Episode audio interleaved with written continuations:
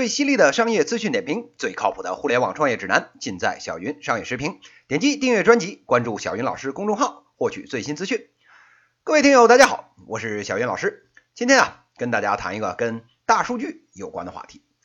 这两年的商业社会里面啊，要问最火的四个字是啥？哎，能说出一堆，什么知识付费呀、共享经济呀、生态化反啊，不一而足。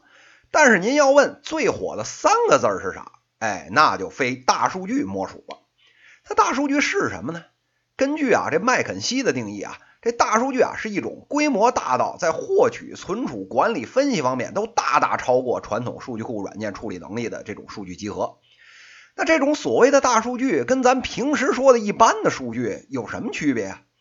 首先啊是大，这大伙儿就笑了，这不废话吗？要不叫大数据呢？哎，这关键问题啊，这是多大算大呀？根据现在数据处理的能力啊，您这要是 PB 级别以下的数据啊，那就赶紧啊别出来丢人现眼了。那 PB 有多大呢？给您举个例子，您这一辈子见过的事儿全都加起来，再乘以八百，哎，差不多啊是一个 PB。那这么大的量，那叫大数据啊是当之无愧。这大数据这第二个特点啊是叫快速流转。您光大放在那儿还不行，那这数据还得动啊。您今天这数据要是不分析，明天这说不定这情况就变了。这第三啊，就是这个数据类型多。传统的电脑，我们这个存个这个文档、照片、电影也就完了。现在这大数据啊，像一个筐一样，啥都能往里装。从您这个微信的朋友圈，到这个电子邮件，到这个电话、语音、视频直播，什么都有。这分析起来可就更费劲了。这最后啊，是价值密度低。举个例子，您这一筐土豆找一个烂的，那不算太困难。咱给你扔一操场土豆，您试试。别说找了，看着都眼晕。这价值密度之低啊，搜索难度之大，可见一斑。这大数据看着耀眼，听着玄乎。这所谓的大数据科学家呢，更是万人敬仰的存在。这两年啊，甚至发展出一门宗教，那叫计算神学。这里面这大数据科学家，天天跟神棍似的。张口闭口啊，大数据啊，机器学习，什么家长里短的破事儿啊，都必须先化成这数据来处理。您要是感兴趣，跟他们逼逼两句，这个深度学习、人工智能，他能拉你说一下午，一副啊这数据在手，天下我有的这姿态。像这个小云老师所在这工程学科啊，在这帮人眼里，那连提鞋都不配。您说这帮人去了企业，那怎么着也得二十万年薪吧？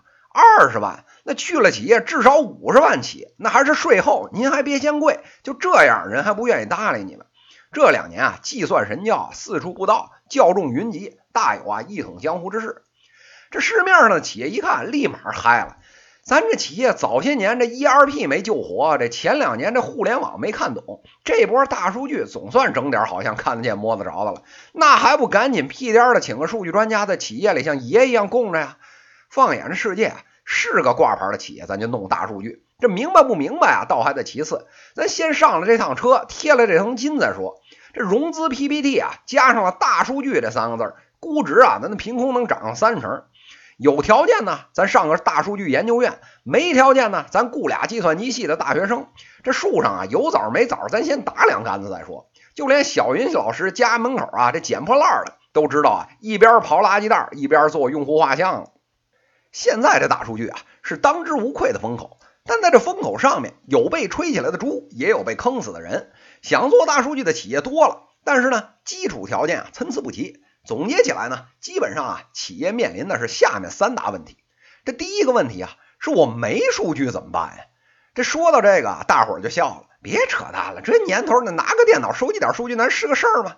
哎，您还真别笑，真有这事儿。好多企业啊，不好意思提。哎，小云老师呢？这儿就接接短儿。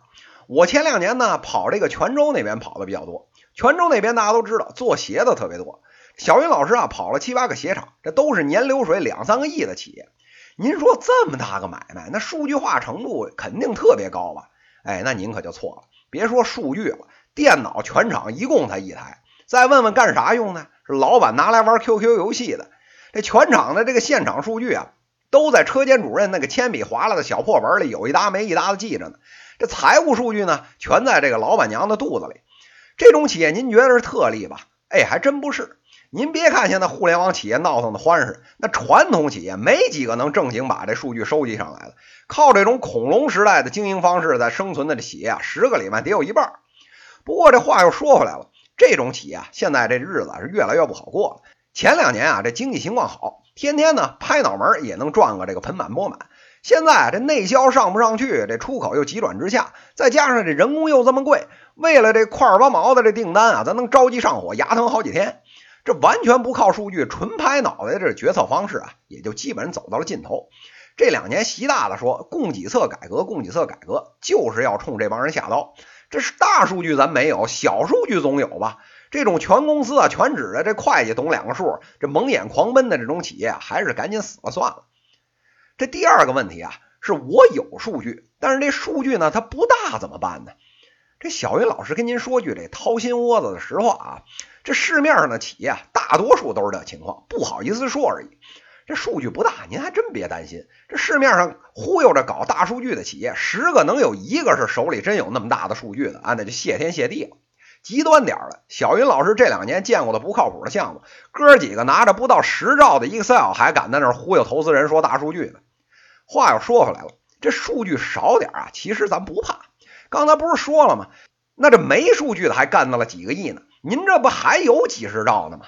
咱先把手上那点有限的玩意儿盘点盘点，其实啊能干不少事儿。但是说真的，小云老师这两年啊看到的企业，您问呢数据有没有？立马拿出这几百张 Excel 表来堵你的嘴。您要是再多问一句用在哪儿了，哎，这立马就顾左右而言他了。百分之九十几的数据啊全趴在这硬盘里面长虫。举一个 4S 店的例子，您问他哪个车好卖，哪个车不好卖，他能跟你唠两句。您要再问点他，比如什么汽车配件啊，或者这个复购率啊，哎，这立马就懵逼了。这些数据，您说分析起来有什么困难啊？做个这个柱状图、折线图，这费劲吗？初中生恨不得现在都给你干了。用的是十八世纪的技术。哎呦，这归结起来就是一个字儿：懒。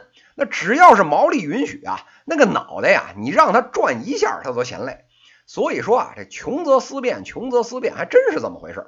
这做分数据分析做的溜的企业，比如像这个支付宝这种的，当年啊都是穷的，被这个传统银行逼的狗急跳墙了，这抠抠缩缩从夹缝中长出来的。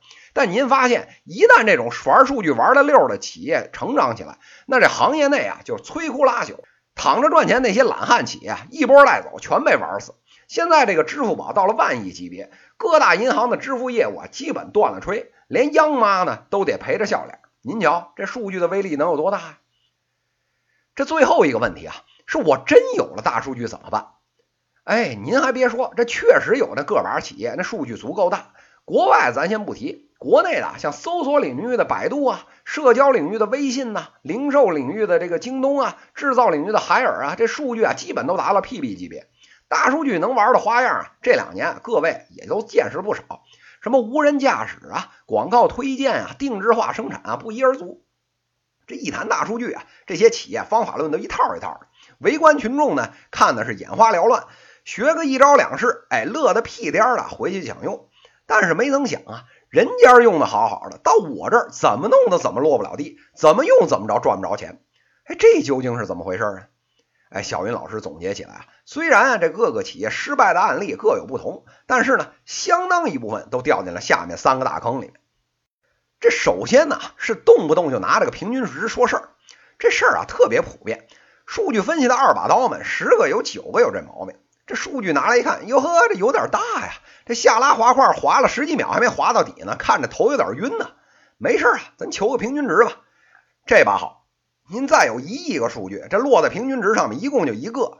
再大的数据，就变针尖那么大点了。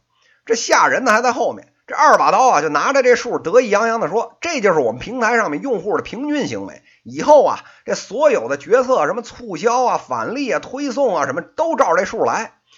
听着挺有道理。这平均值不就是大家的平均行为吗？但是您再一想，这不对呀。您说这大家平均一个月购物一次。”我他喵的一年没买东西，临到过年了，哎，咱买个十二次，这平均也是一月一次，这两种行为能一样吗？再说了，您这分析出来的网站上平均来看，猪肉卖挺好，您这北京推推也就算了，好死不死，您非要给这个新疆的维族群众来推，害得这网上维稳的各位同志啊，这头发能多白好几根儿。这第二个大坑啊，是误把噪音当信号。咱费劲巴拉的，好不容易把这数据量弄起来，大家看着挺乐呵的，觉得这后面啊，这分析就顺理成章，走上人生巅峰，那就指日可待了。但是您别忘了，这数据量一大，这迷惑性啊可就更强了。举个例子，您扔俩骰子，能出一样的，这概率确实不高；扔好几把咱能出一次一样的。但是您扔一百个骰子试试，找出两个数字一样的，简直别太容易了。什么意思啊？数据量小的时候，找个相关啊，您挖掘挖掘，觉得还自己还挺聪明。但是您这数据量一大，我找两个事儿相关，闭着眼睛一摸能摸一把。前两年的时候，这章鱼保罗预测这个足球比赛谁能赢，准的这程度，看的那帮足球专家一愣一愣的。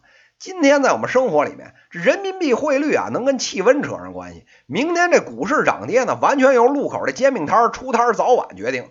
这放在大数据分析里，这都不是事儿。按照历史数据，恨不得百分之九十九都拟合的特别好，拎出个百八十个这种相关关系，比吃菜还容易。